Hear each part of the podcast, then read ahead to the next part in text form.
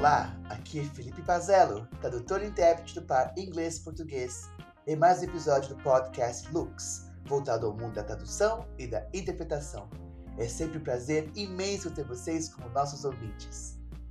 Vamos agora para mais uma pergunta para a tradutora e intérprete Stephanie Teixeira. Stephanie, qual é o seu toolkit de interpretação presencial? E qual é o seu toolkit para interpretação remota?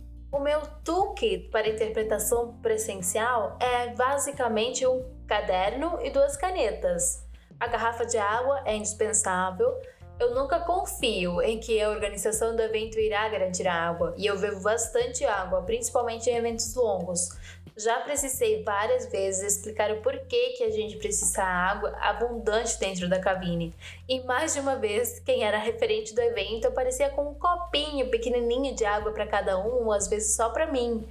Enfim, acho que para a presencial é apenas isso. Costumo levar o computador por via das dúvidas, mas em geral acabo não usando sou mais ágil pesquisando o meu arquivo ou uma busca rápida no Google no celular mesmo, quando eu estou dentro da cabine presencial, e ele sempre está comigo, assim como uma bateria portátil, claro.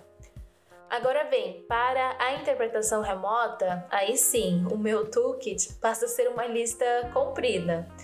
Dependendo do evento e de quantas plataformas estarão envolvidas neste evento, usarei um computador ou dois.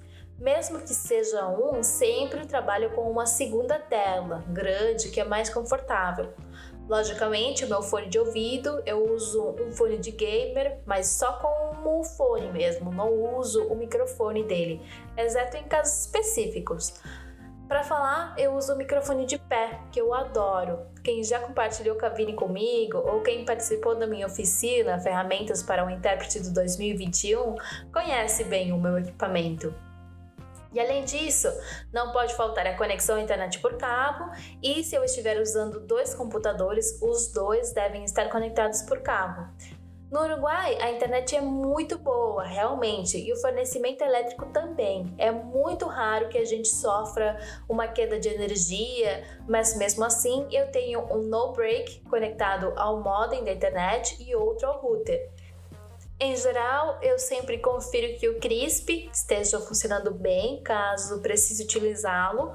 Confiro que janelas, cortinas e portas estejam fechadas e pronto.